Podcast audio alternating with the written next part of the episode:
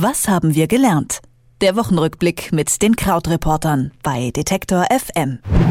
Es ist Sommer, es ist Freitag und auch in unserer Redaktion liegt ein Hauch von Urlaub in der Luft. Aber bevor sich die Tagesredaktion ins Wochenende verabschiedet, um zum nächsten Festival zu fahren, lassen wir nochmal Revue passieren, was diese Woche so los war in der Welt. Unser erstes Thema führt uns nach Japan. Dort erlaubt nämlich ein neues Gesetz die Geburt von sogenannten Chimären, also Mischwesen aus Mensch und Tier. Ziel der Forschung ist es, neue Organe zu züchten, die dem Menschen transplantiert werden können. Außerdem sprechen wir über den Familiennachzug von Geflüchteten und den Konflikt am Persischen Golf. Über die wichtigsten Ereignisse der Woche spreche ich wie immer mit Christian Fahrenbach von den Krautreportern im Wochenrückblick. Hallo Christian. Hallo Amelie. Der japanische Wissenschaftler Hiromitsu Nakauchi darf nun Chimären aus Mensch und Tier austragen lassen. Ist diese Art der Forschung eine Neuheit oder gibt es sie schon in anderen Ländern? Also neu und zum ersten Mal erlaubt ist jetzt tatsächlich, dass ähm, ein solches Mischwesen, und da sind wir ja auch schon so ein bisschen in dieser Region, warum das alles so äh, problematisch ist, weil uns fast so ein bisschen die Wörter dafür fehlen und es klingt dann immer gleich so mythisch. Aber neu ist eben, dass zum ersten Mal ein solches Mischwesen bis zur Geburt reifen darf. Und ähm, das hat eben äh, in Japan das Parlament der Universität Tokio erlaubt. Ähm, aber was nicht neu ist, ist zum Beispiel, dass eben äh, Menschen- und Tierzellen vermischt werden in der Forschung. Darauf hat dann auch der Deutsche Ethikrat hingewiesen und gesagt, ähm, das ist jetzt nicht so, dass man äh, im aktuellen Stadium wahnsinnig Angst vor diesen Versuchen haben müsste. Es gibt aber wirklich eben eine Debatte darum, ob das alles tatsächlich so äh, sinnvoll und nützlich ist. Äh, du hast ja jetzt gesagt, Fernziel, so erklären es ja auch die Forscher, wäre es, menschliche Organe in Tieren zu züchten.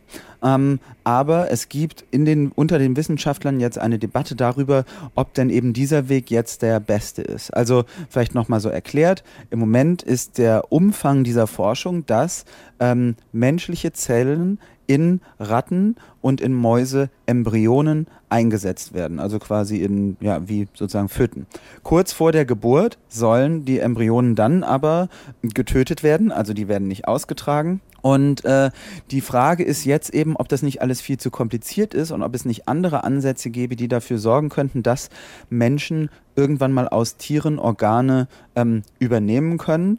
Und äh, ein anderer Ansatz ist eben da zu sagen, man könnte vermutlich auch ähm, diese Organe dann nehmen, wenn ähm, die in Tieren ausgewachsen sind und diese ausgewachsenen Tierorgane dann entsprechend für den Menschen umgestaltet werden. Also so ein bisschen den anderen Ansatz, nämlich nicht zu sagen, okay, wir ähm, vermischen das ganz, ganz früh, während das alles noch wächst, sondern wir wandeln das um, wenn es schon fertig ausgewachsen ist.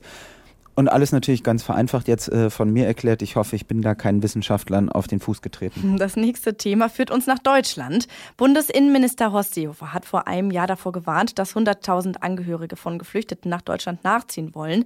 Jetzt ist nach einem Jahr die Statistik veröffentlicht. Wie sieht es denn aus? War seine Sorge berechtigt? Also, um das vorwegzunehmen, nein, war sie nicht. Äh, wenn wir uns nämlich zurückerinnern, es gab ja damals diesen riesigen Streit äh, über diese Frage innerhalb der Großen Koalition und ähm, das war auch einer dieser Gründe, weshalb dann Horst Seehofer damals gesagt hatte, man könnte das ja platzen lassen oder man müsse generell über die Union mal nachdenken als politische Struktur.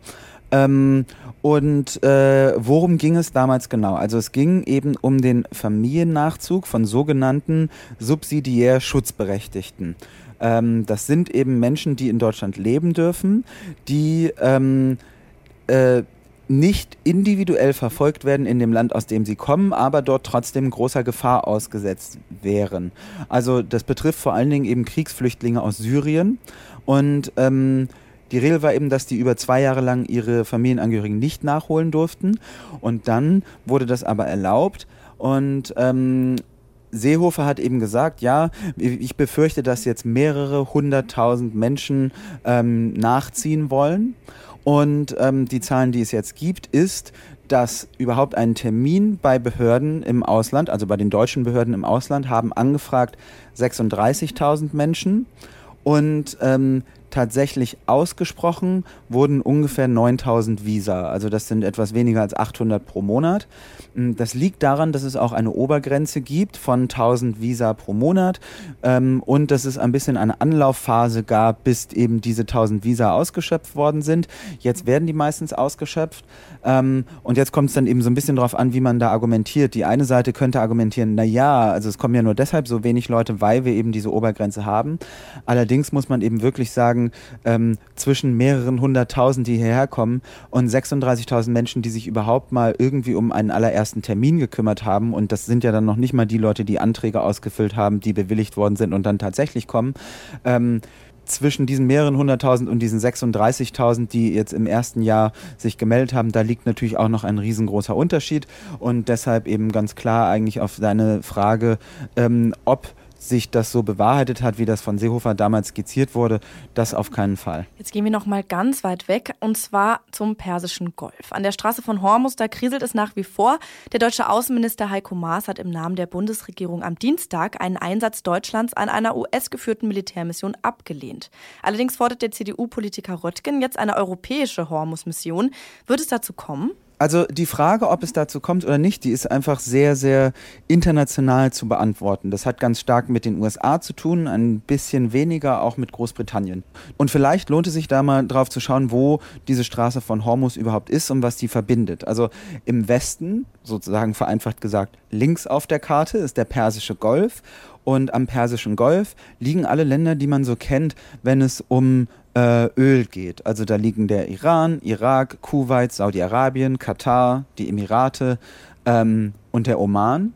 Und immer wenn diese Ölländer ähm, Öl per Schiff in die Welt bringen wollen, müssen sie eben durch diese Straße von Hormus, also eben Meerenge, ungefähr 50 Kilometer breit, ähm, raus in den Osten, wo dann letztlich irgendwann der Indische Ozean kommt und quasi der Zugang zu allen Weltmeeren ist.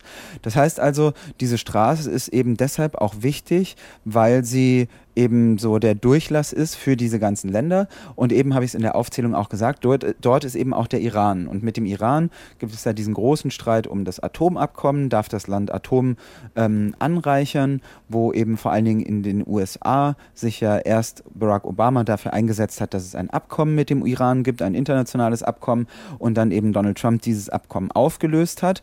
Und das ist, das ist auch der Grund, warum jetzt da diese Situation so äh, eskaliert, denn der Iran versucht, auf sich aufmerksam zu machen und den Druck zu erhöhen. Unter anderem, indem er ein äh, Schiff, ein britisches Schiff besetzt hat. Ähm, deshalb sind da auch die Briten mit drin. Und jetzt gibt es eben unterschiedliche äh, Philosophien. Es gibt einmal eben die amerikanische Philosophie, die sagt, wir brauchen da eine starke Militärpräsenz, wir schicken da mehr Schiffe hin und andere Länder sollten uns dabei unterstützen, unter anderem eben Deutschland, ähm, von dem die USA ja sowieso wollen, dass Deutschland mehr Geld für Militär und Rüstung ausgibt. Und ähm, wir äh, wollen eben da, dadurch, dass wir eben zeigen, wie stark wir sind, ähm, eben den, den Druck so erhöhen. Wir wollen aber letztlich äh, auch gar nicht, dass es eine Neuauflage dieses Atomabkommens gibt. Und dann gibt es den eher europäischen Weg, der sagt, wir sollten erstmal diplomatisch versuchen, da noch weiter zu verhandeln.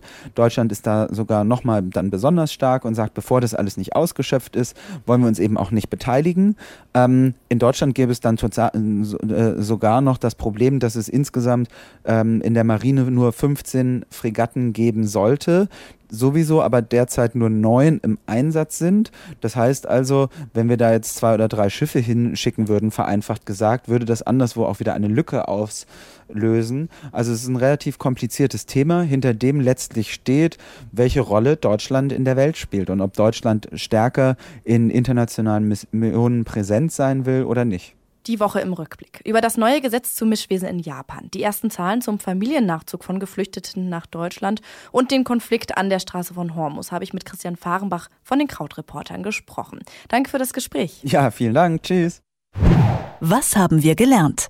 Der Wochenrückblick mit den Krautreportern bei Detektor FM.